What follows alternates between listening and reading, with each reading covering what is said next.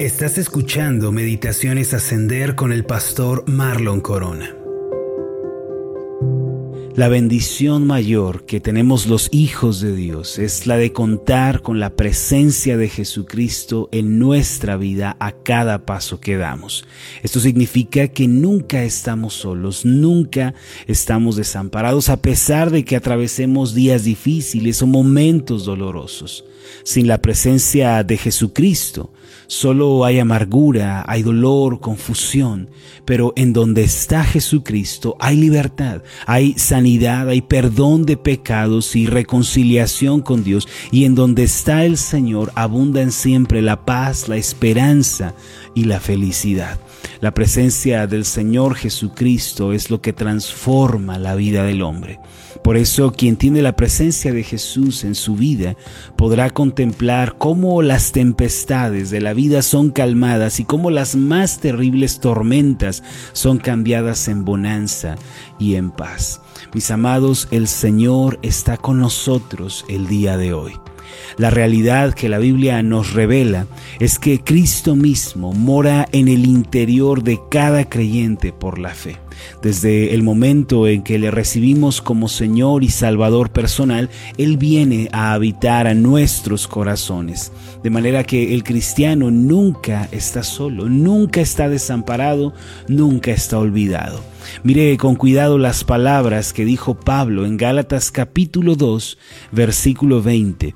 Él dijo lo siguiente, con Cristo estoy juntamente crucificado, y ya no vivo yo, mas vive Cristo en mí. Y lo que ahora vivo en la carne, es decir, en este cuerpo, lo vivo en la fe del Hijo de Dios, el cual me amó y se entregó a sí mismo por mí.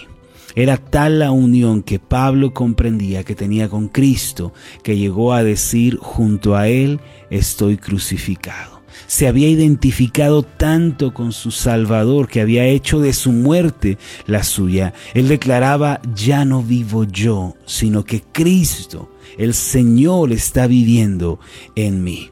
Pablo era consciente de la presencia de Jesucristo en su vida a tal punto que llegó a decir en Filipenses 4, versículo 13, todo lo puedo en Cristo que me fortalece. Él declaraba haber atravesado diversas situaciones en su vida. Conocía la abundancia, pero también la escasez. Había pasado hambre, pero también había sido saciado. Su caminar con Cristo no era una teoría, no era una hipótesis, era una realidad en la que vivía continuamente. Para él la presencia de Jesucristo era lo que marcaba la diferencia. El Señor era su ayuda, era su fortaleza, socorro, sustento, era su compañero de vida. Mis amados, nosotros también contamos con la presencia de Jesucristo que tenía el apóstol Pablo y podemos encontrar en él la misma ayuda y el mismo sustento que encontró el apóstol. Una pregunta que nos surge ante esta verdad es la siguiente. ¿Cuál es el papel que desempeña el Señor Jesús en nuestra vida?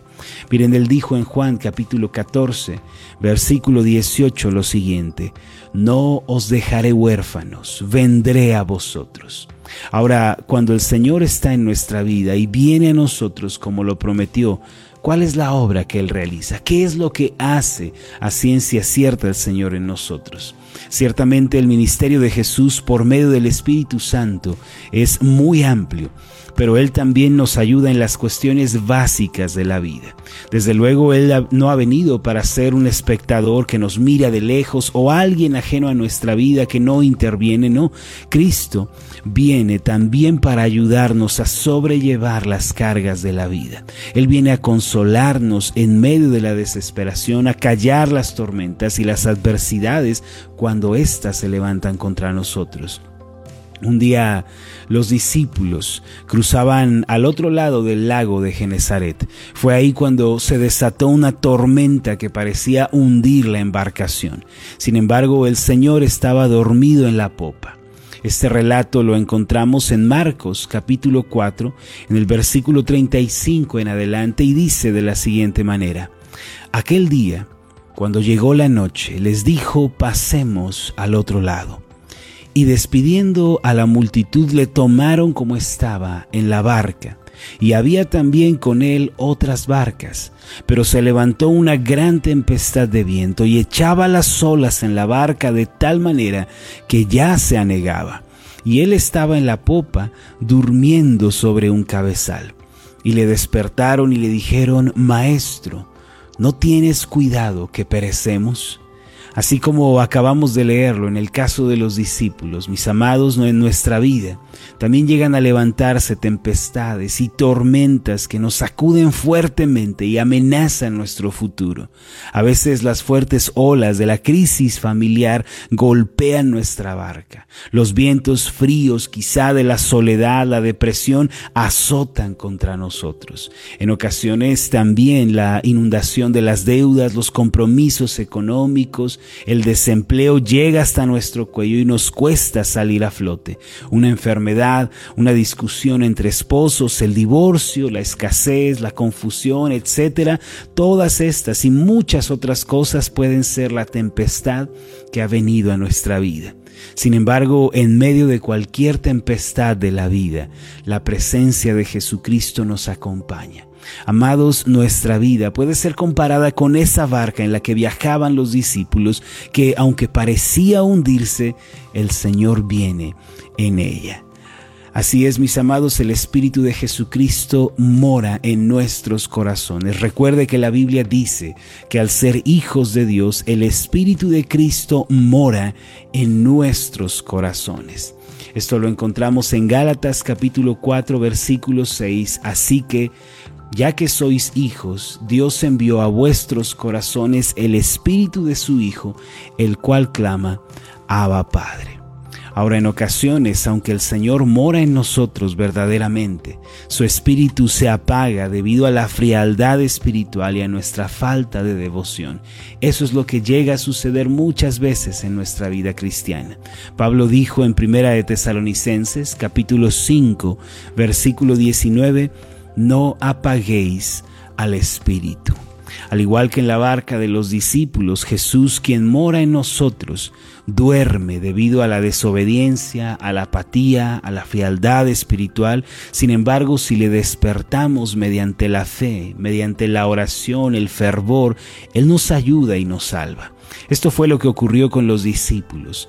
Después de despertarle, ellos presenciaron un asombroso milagro. Y nosotros también cuando el Señor Jesús comienza a trabajar, cuando le despertamos o despertamos nuestra relación con el Señor a través de la oración, la meditación en la palabra, cuando comenzamos a dedicarnos a las cosas espirituales, también comenzaremos a ver los milagros. Marcos capítulo 4, ahora en el versículo 38, continúa diciendo, y él estaba en la popa, durmiendo sobre un cabezal, y le despertaron y le dijeron, Maestro, ¿no tienes cuidado que perecemos?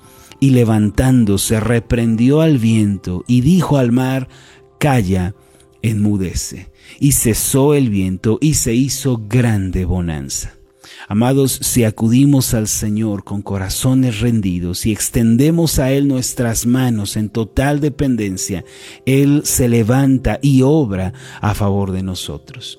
Hoy en día el Señor Jesús está presto para ayudar a aquellas personas que le buscan con sinceridad y que dependen de Él. Por ende nosotros no debemos temer, sino que debemos confiar. Ante tal verdad resulta infructuoso desesperarse o entregarse a la derrota en medio de las adversidades. Un dicho cita lo siguiente. Un barco se hunde no por el agua que le rodea, sino por el agua que entra en él. Mis hermanos, no permitamos que el agua de la aflicción entre a nuestro corazón. Aunque afuera llueva, dejen que el sol de la esperanza brille en ustedes mientras oran, meditan en la palabra y sirven al Señor con todo su ser. La mejor decisión que podemos tomar es no permitir que la tormenta entre a nuestro corazón, sino que debemos tomarnos de la mano del Señor, confiar en Él, depender de su gracia a cada momento. Cuando algo así tiene lugar en nuestra vida, escucharemos al Señor decir a la tormenta, calla, enmudece. La presencia de Jesucristo está en mi vida y en la de usted. Con su ayuda podemos enfrentar las tempestades de la vida. Él calma la tormenta y nos devuelve la paz. Vamos a hacer una oración juntos. Amado Señor Jesús, gracias porque estás con nosotros en este día. Tú vas en la barca de nuestros corazones y aunque entremos en la tempestad, en la tormenta, un cielo gris venga sobre nosotros, tú sigues estando, Señor, a nuestro lado, sigues ayudándonos, fortaleciéndonos, dirigiéndonos. Es cierto, Señor, que a veces nuestra relación contigo se apaga por la apatía, se apaga quizá por la frialdad, por el orgullo, pero podemos ver, Señor, que si nos arrepentimos de nuestros pecados y despertamos nuestra relación contigo a través de la a través de la meditación de la palabra, entonces, Señor, podremos ver grandes milagros, presenciaremos tu obra poderosa en nosotros. Danos, Señor, la paz, la confianza, la fortaleza que necesitamos el día de hoy. Esto te lo pedimos en el nombre de Jesús, nuestro Señor y Salvador. Amén y amén. Hola, ¿qué tal? Mi nombre es Marlon Corona y ha sido un placer enorme estar contigo en esta meditación. Mi oración es que tú seas prosperado en todas las cosas y que tengas salud así como prospera tu alma. Puedes encontrarnos en nuestra página de Facebook como Ascender. Escríbenos un mensaje y cuéntanos cuál ha sido tu experiencia con las meditaciones Ascender. Hasta la próxima.